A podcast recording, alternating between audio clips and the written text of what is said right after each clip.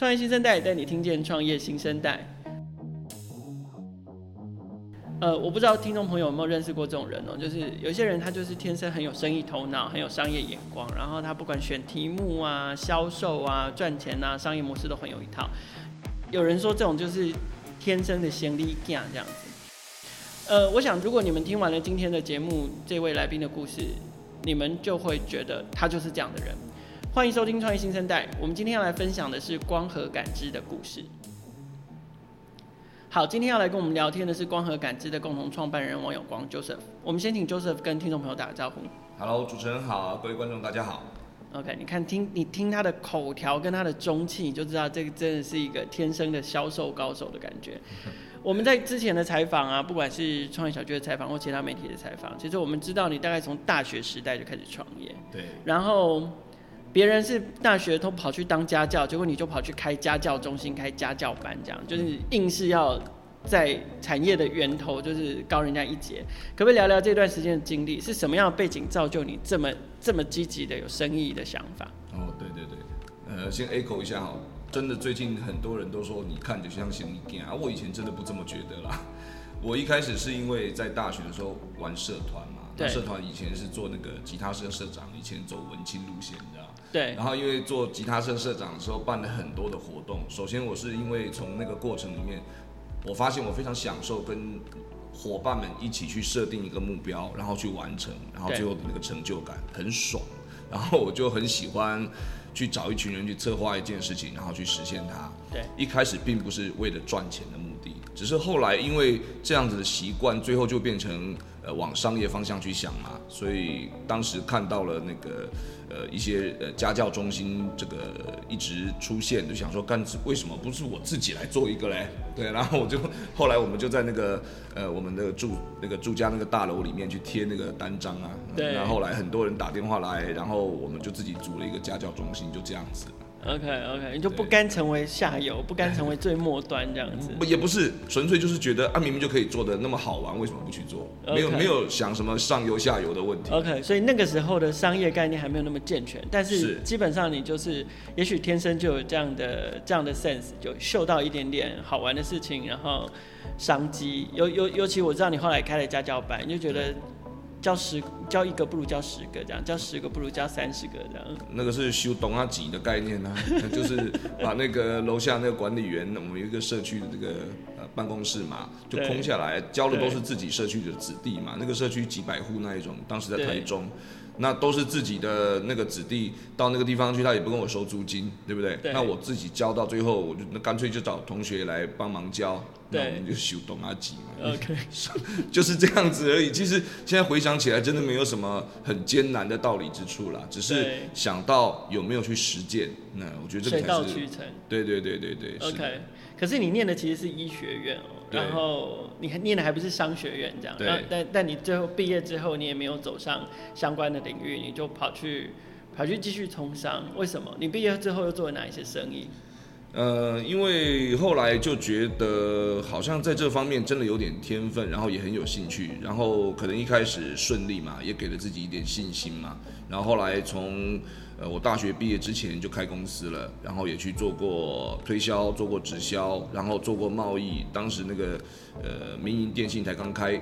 对不对？然后我甚至当时从国外找朋友，就是进口一些手机到到台湾来卖，什么都干过。这个就是大学还没毕业就在干的事情。OK，贸易啊什么的。对对，什么都做了，然后就呃，大概二十二三岁的时候，应该就蛮确定我这个人就是适合做生意。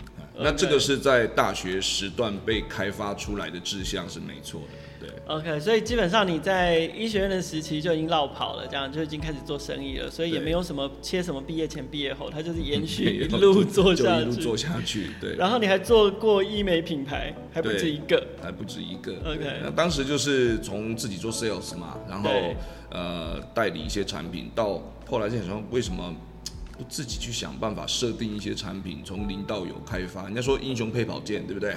对。那我觉得我当时已经是一个很好的 sales 了，可是我总是没有卖到我觉得很好卖的产品，干脆自己去打造一个宝剑，大概是这种概念。所以就是找了很多的资源，找很多的故事，找很多的品牌，找很多的原料，就慢慢从不懂到摸到懂，就自己去呃开发了一些产品，应该是这样说。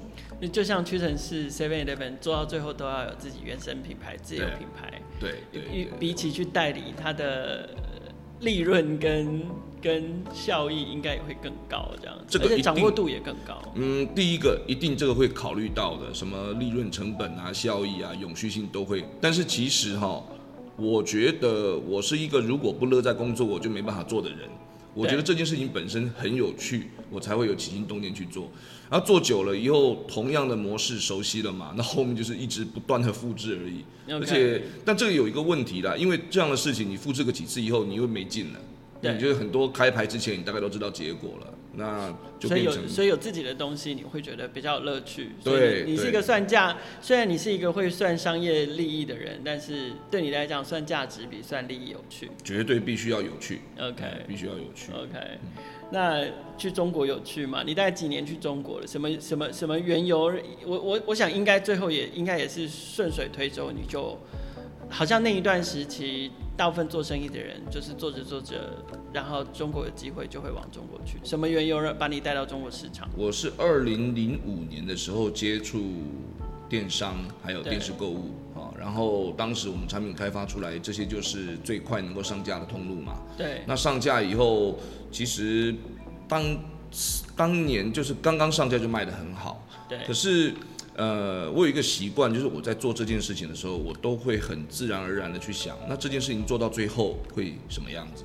对，因为是零售嘛，对不对？对，我就马上想到，我如果要做零售，当然是不可能只限定在台湾呐。嗯，所以我二零零六开始我就去深圳.然后当时因为在呃那个年代啦，就是台湾呃在阐述产品，不管是在阐述的方式上，或是看产品在开发的 sense 上。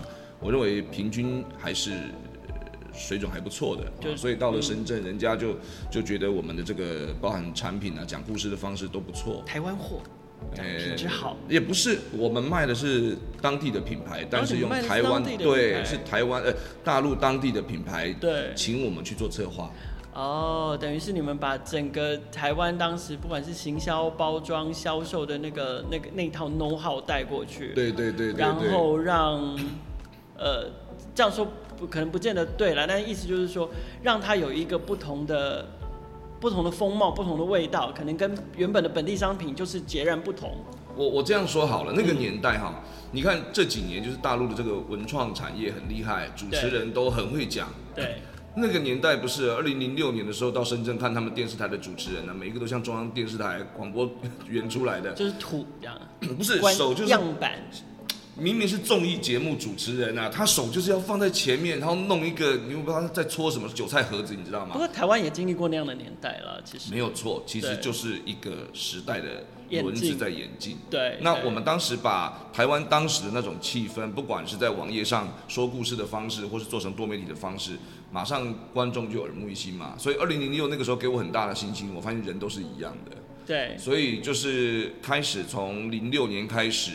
呃，接触中国大陆的市场，然后到零九年决定去开公司，然后后面就一路到现在，其实就跟中国市场没有真正的完全断离过关系了。OK OK，可是我知道你在中国也遭遇到了一些挫折嘛，对，所以那个大概是什么时候的事情？我把它称之为奇幻之旅。你最后发生了什么事？那个很扯淡的，现在回想起来都觉得很扯。就是我们是从零九年开始开公司嘛，我跟我两个呃台湾的合伙人去，然后一路做了六年，在二零。一五的时候，我们那一年已经可以做到差不多十亿的营业额了。对，那呃，当时因为那几年就是中国的资本市场很很火嘛，对，所以就是有一个私募基金啊说，那你们与其与其这样做，不如我们来包装吧，就是做 IPO。对，所以我们从一个贸易公司啊一转身变成了一个文化传媒公司，因为是。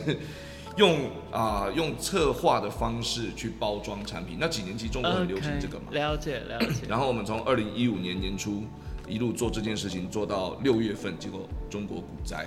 如果有印象的话，就是那一次的股灾，应该还是中国这几十年来最大的股灾了。是。好，那因为股灾嘛，所以所有的这计划就这个资金也冻结，对，资金也冻结，计划也改变。然后这些私募基金，尤其二零一五的时候，中国的很多呃私募基金的这种相关的法令规范还没有健全，对，所以就开始大家扯烂账了。OK，说这个不是投资，这是借款，然后那个是我的，这个是你的，哇，然后就从二零一五的六月到二零一六年的一月，基本上这半年我都留在呃上海。就是跟当时的这些私募基金啊，还有各种我以前都不认识的那个私募基金下面很多小股东嘛，对，各种乱七八糟不知道从哪里冒出来的股东，跟他们理这个投资的这个问题，然后一直理到二零一六的一月，这件事情才结束。理完之后，那笔账的结果是什么？他各赔百分之五十啊，因为上法院嘛。对，这在中国不是只有上法院啦，就是那种情况，你又是一个外地人。他知道你是外地人，所以从早上上法院，晚上是社会谈判。嗯哼，我是这样子在上海，呃，在在白天给晚上的世界这样子混了六年，我觉得那个真的是又读了十个 EMBA 的感觉。那最后各赔百分之五十，好，那最最终那个数字，呃，你你得面对一个多大的数字？我回台湾的时候，大概那一年亏了快一亿吧。台币，台币，OK，亏了快一亿。好，那我称之为奇幻之旅的原因，是因为它有一段奇幻的起落，但是你也碰到了一个，你也碰到一个奇异的恩人，就是对对对，对，当时我记得我跟你说过，就是因为我有一个很好的朋友，现在很好啦，但是当时就是一个认识十几年的一个大姐，一个前辈，她是台商做电子业的。然后那十年里面呢，就是我们认识过去的那十年里面，就是每一年我们会聚一次，就是吃吃饭，然后这个喝喝小酒，大概是这样的关系，从来也没有任何生意往来。但是我知道他事业很成功，他就一直说有没有机会哈，你的生意看起来越做越越好嘛，就让我，投一点。对对对，嗯、那我说，那这这很金很注意的做贸易的东西，你给我很多钱，我也未必。能够把它再放大呀，一直到现在这都是我的投资理念呐、啊。对对，对。那那我就一直拒绝，结果一直到我出事的那一天，莫名其妙他突然就打电话给我，还跟我讲说他搬到上海。你知道他之前是在东莞哎。对。而且不是只是搬到上海，还搬到我家旁边。我我是我当时是住呃上海的杨浦区的大学路八十八号，他住在一百八十八号，就这么奇怪。对。然后我说我现在。我我现在我我可能不是需要投资，我需要救命啊！他说那没问题啊，我就救你命，顺便投资你，就这样子。所以他就把他的法务人员，他把他的社会关系资金全部带进来，我们才有办法去跟之前的这个呃私募基金那一伙人去做抗衡。可是他却选择投了一个就是有有洞有亏损的公司。哦，好大的洞。那他是说他是第一个他呃自己也不缺钱啦。然后第二个，他是说他是看人啦，那我也很开心、很荣幸，就是我的人格在过去那十几年被他认可，所以他帮了我很大的忙，然后把问题解决掉，我们才有办法再启动新的项目。OK，所以他相信你会赚回来还他。对对对对对。OK，是。所以你结束了中国，回到台湾，你却还是想创业哦。就是我我我常都觉得，其实我觉得听众朋友听到现在，你看看凭凭 Joseph 的口条。思虑，然后商业头脑，然后可能销售能力，看生意的眼光，你可能可以就是在很多地方找到一个很不错的位置，然后帮公司赚很多钱，也也替你自己带来呃相当的的财富。OK，就是生活可能也可以过得不错，然后你反而没有那么多的压力得创业。可是你你经过中国这样的震荡。我们不要称之为成功或失败，就是你经过中国这一遭的震荡之后，你却回到台湾还是想创业，为什么？那个中国这一次在当时真的是很大的挫败啦，哈！但是你把挫败变成经验，还是只是得到教训，这两个结果是不一样的。我认为那是我很好的养分啊！你看多少人要这样子有这种训练的机会都没有，那可是我有那么完整的一次训练机会，对，面对那种。呃，生离死别，然后你死我活的场面，面对了六七个月。我我我记得你有时候是好像是甚至是被压着，是，对对对对，对你你你不能这我都逃也逃不了，就是对，就是在这个呃白天晚上各有各的谈法嘛。那到了晚上的时候的谈法，不跟你白天那么讲礼貌那一套啦。是就是你从你家小区出来就被人家请到，也不知道哪个地方去。对，我跟你说哈，你把我弄死了也没用啊，你弄死了你也拿不到钱啦。好，你最好就是让我哈跟呃这个在白天我们好好走该走的路。你把我的台胞证、把我身份证全押走了，就代表这件事就结束了，结束了。那我死都会死在上海给你看。对，只要我老王一天不死，我就会把这个事情处理完。OK。所以后来最好笑的是，我后来跟晚上跟我 就是谈事情的这些人，到现在竟然变成好兄弟。对。我到上海或者他们有机会到台湾，我是现在是彼此请对方做客。他说，因为他们觉得你讲信用，有有气魄，你一个。你一个外地人，台湾来的，白白嫩嫩，啊，很很有 guts 啊，就是敢这样跟我讲话。其实不是啦，你就是客观分析，也只有只有这条路啊。你你把我，你真的把我弄到我没有办法处理事情了，那对你有好处吗？你 我的命对你来讲也不值钱啊，我的钱才是你的钱呐。对，所以赶快白天的事情赶快理理完了以后，大家把那些呃资产看怎么样分配。该分配的分配，然后总是有王法的嘛，对，对不对？所以，所以最后其实还是，呃，晓之以理，然后动之以情。对，该处理处理，不要去害怕面对，还是就解决了。好，所以这个挫败对你来讲是养分，所以带着这个养分，你决定回来继续创业。那你这次创业在考量跟切入点跟过去，过去纯做生意有什么不一样？就我从来没有想过，如果我不创业要干嘛？我应该觉得我应该会创业创到死吧。所以应该因为创业的过程当中，每一天都让我有新的学习，所以这种事情让我觉得我活着。对，这样的感觉让我觉得我活着。